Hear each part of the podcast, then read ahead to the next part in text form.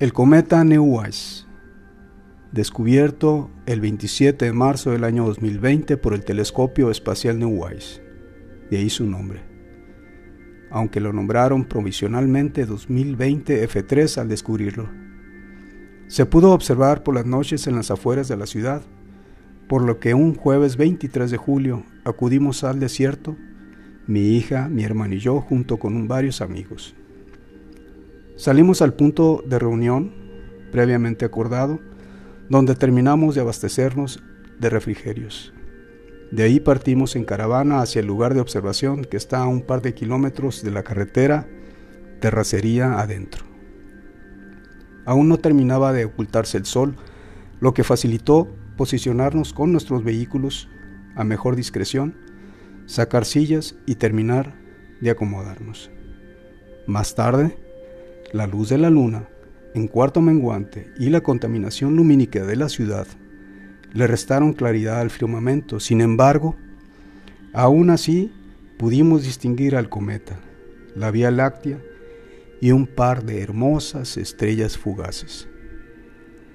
La estancia fue amena, tranquilos y relajados, disfrutamos del paisaje nocturno y del clima acompañado de un viento suave que nos acariciaba el rostro. A las 10 de la noche en punto decidimos regresar, por lo que nos despedimos del grupo. Ellos se regresarían más tarde. Para encontrar con mayor facilidad el camino y no extraviarnos, bastó conseguir nuestras propias huellas en la arena.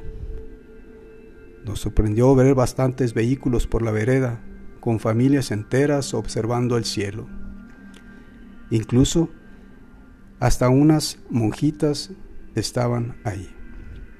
Ya para medianoche cada uno de nosotros tres estábamos en nuestras respectivas casas, listos para dormir, con la satisfacción de haber visto al New Wise, conscientes de que volverá dentro de 6.765 años o más, tiempo dentro del cual nosotros mismos como la humanidad entera que parece extraviada y sin rumbo, habremos desaparecido.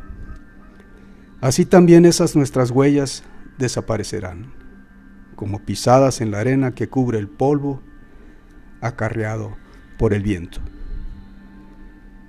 Soy Rutzal y este fue un podcast para Abono Navegante.